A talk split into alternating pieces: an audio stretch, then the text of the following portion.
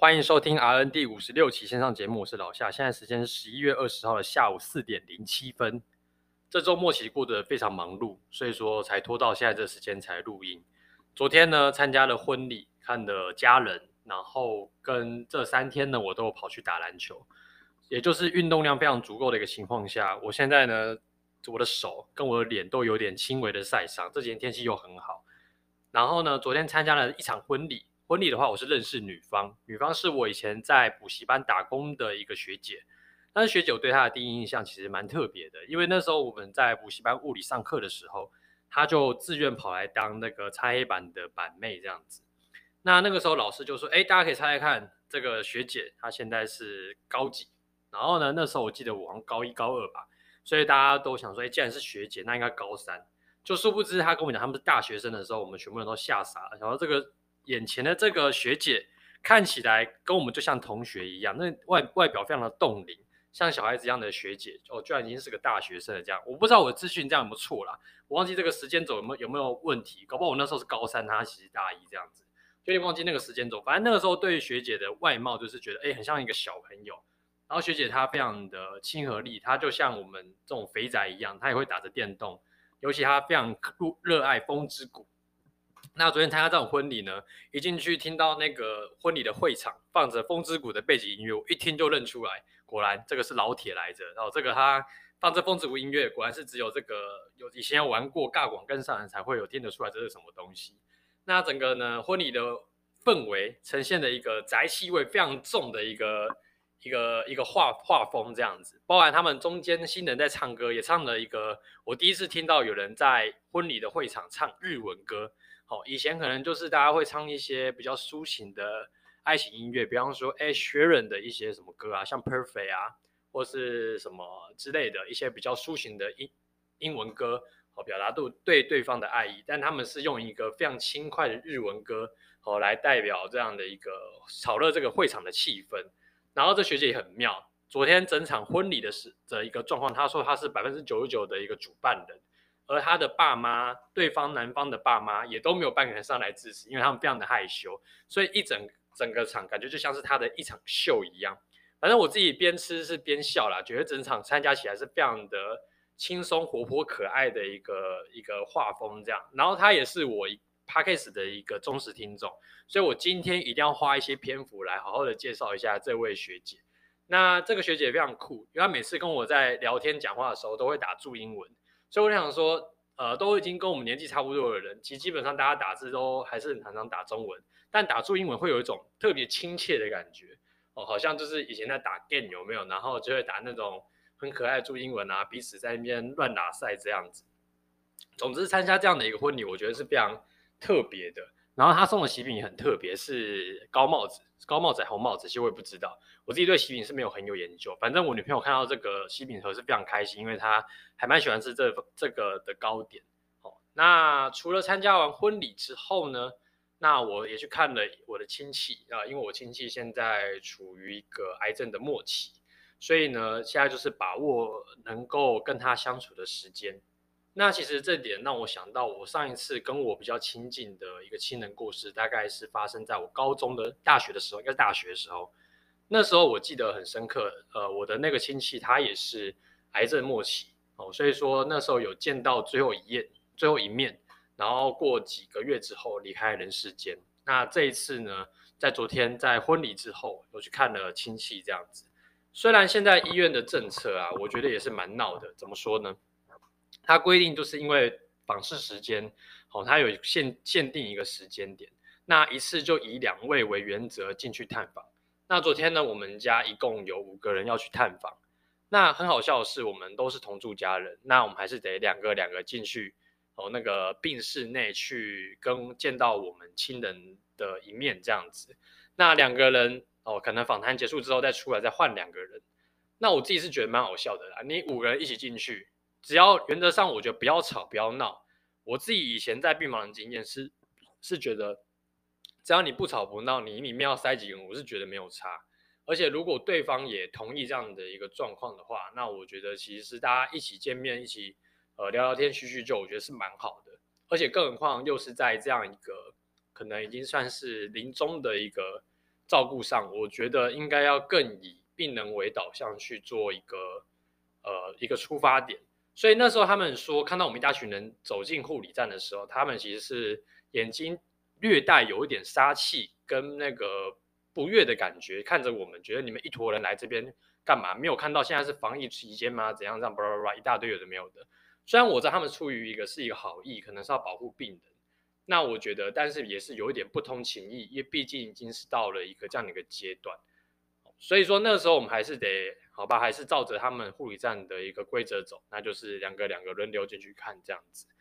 那最后呢，就是在我们全部离开之后，据我的亲人跟我们讲说，呃，后来就是护理师也有进去再跟他们重申一次医医院的一个访视规定，他们打着说是保护着病人为安全为优先。因为避免说你这些家人都进去带着一些病菌给他，尤其病人现在已经已经处于一个癌末的一个状态，所以他抵抗力可能相对来说是比较差的。那他给的理由跟给的这样的一个论点，我觉得是可以接受啦。毕竟病人真的可能看起来真的是比较虚弱，也没什么在吃东西的，所以说他以一个保护病人的方方式为出发点去做这样的一个管控哦，我觉得是可以，但是就有点不通情义。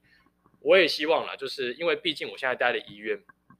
已经没有就是访客限制这个问题。我那天去看我的亲人的时候呢，我还在那个警卫室那边留下了我们所有人的个资。那我觉得这个他留个资的方式，我觉得也很特别，就是一本感觉像是电话簿的东西。你可以看到你上一个上一笔资料，哪个病人哪一个家属进去看，他的身份证照全部都写在这个上面。那如果发生在比较大的医院，是不是就被拿来炒作做文章呢？因为毕竟大家个资被摊在那边，我有心的话，我拿起手机拍一下就可以把它带走了。虽然又有人讲说，现在的个资也非常的便宜啊，如果你真的要去跟要去买个资，其实一笔可能几十块、几百块就可以买得到这些身份证字号。所以呢，呃，我觉得还是感受问题啦。毕竟你自己的身份证照被摊在上面，我觉得感觉起来是蛮不舒服的。这周末可以说是过得有冷有热哦，参加喜宴，下一秒去探病。我觉得呢感受心心情的起伏是非常大的，上一秒还很开心，下一秒变得很沉重，这样子。那其实参加婚礼的时候呢，其实我也参我也遇到了一些我过去一些补习班曾经打过工一起打工的同事，跟大家也寒暄聊了几句，哦，聊聊彼此过得好不好。那我觉得也是一个算是同事的见面会，过程是非常开心的，因为听到大家都各自有各自的事业。也都在为自己的未来、未来将来给打算。有些人要去面试，有些人要回去上课，听起来也是大家各自有目标。那下午到晚上，去看到自己已经呃挨默的家人，我觉得那感触是非常的深，因为毕竟你也不知道下次能够这样子坐下来跟他好好的聊天，好好的聊聊彼此的一些生活的状况，也是何时的。这次去看到家人，其实我觉得。他给我的 conscious 的感觉，已经有一点点小小的混乱。有的时候你会觉得，哎，上一句他不是又问过一样的话，怎么现在又再问了一遍？但我并没有生气，我没有抱怨。我知道到这样子已经最末期的病人，他们会有一些意识上的一些不同，会有些转变，我觉得是可以了了解跟接受的。那以我认识这位长辈。他的一个状况，我觉得如果是相相同的病发生在其他人身上，可能其他人是更混乱的。所以以他的一个状况，我觉得他已经相对来说已经清醒许多。我对我长辈的印象，我记得他以前是一个非常厉害、强悍的一个女强人。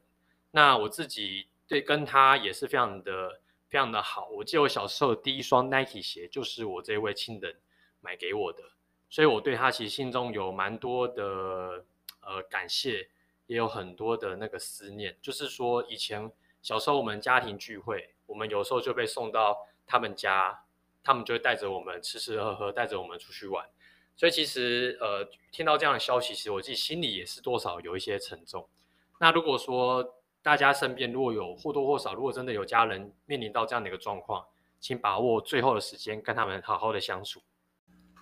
回到我们麻醉的话题，那上一周讲到麻醉的形象。这周呢，我基本上又在呃，会回到了产房跟妇科手术的一个范畴这样子。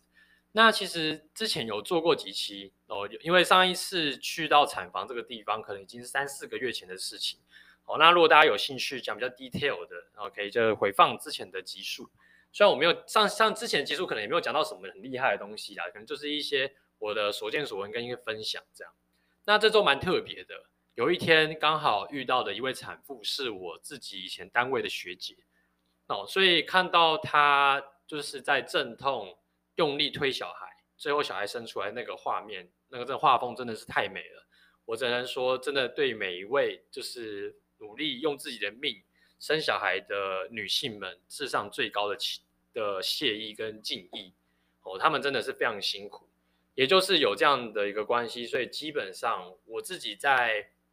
面对每一位病人，尤其是可能比较高年龄的一些女性，我自己或多或少都抱持着一种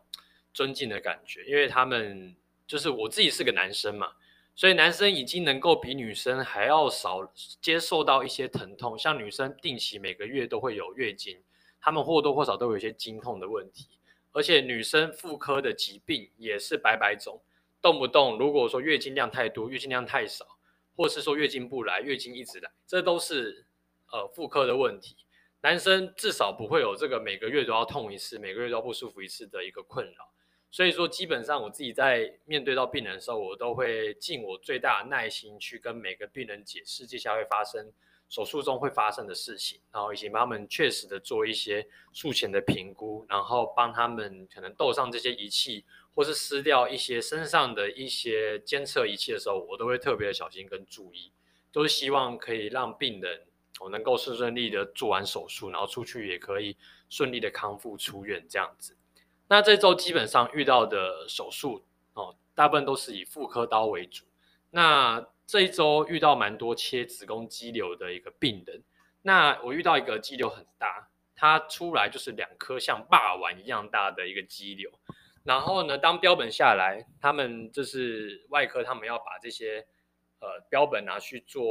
处理哦，就会把里面的一些肌瘤给它切开哦，然后。分装，然后做化验的化验，然后做拿去处理掉处理掉这样子。那真的切下来，那一个大概就像是一个小皮球这么大的肌瘤，切开真的像极了贡丸哦。那我觉得讲贡丸真的是蛮像的，可能拿去煮汤还有人相信那个真的是贡丸。那那么大的肌瘤，我看到这个被塞在这个病人的肚子里，我就觉得哇，这肌瘤塞在肚，这基本上有个小孩这么大的，能够积到这么大的肌瘤，还真的是不简单。那我有去问一下我们外科的医生说，如果这些病人他子宫一旦有动过刀，那他对他生育小孩会有什么样的问题吗？原则上他们是跟我讲说，原则上如果他们做部分的子宫的切除，或是有曾经有做过这种子宫肌瘤切除的，可能他们后续如果要生小孩，可能要等大概十二到十八个月，等到子宫修复了以后，才能够再有这个生育的计划。那如果说她想要自然产，原则上是不可能的。原则上有子宫有动过刀，为了避免说子宫会有一些破裂的可能，所以他们可能大多还是会采取剖腹产比较多。哦，所以这就是可能如果说曾经有做过妇科手术的病人，他们所要特别注意的。其实，在妇科的刀房有一件另外一件事情让我比较惊讶，就是其实妇科他们很多自费的项目。那其实对这个自费项目我并没有到非常了解，但我跟他们聊，跟外科医生聊了一下，就是说你们自己用这么多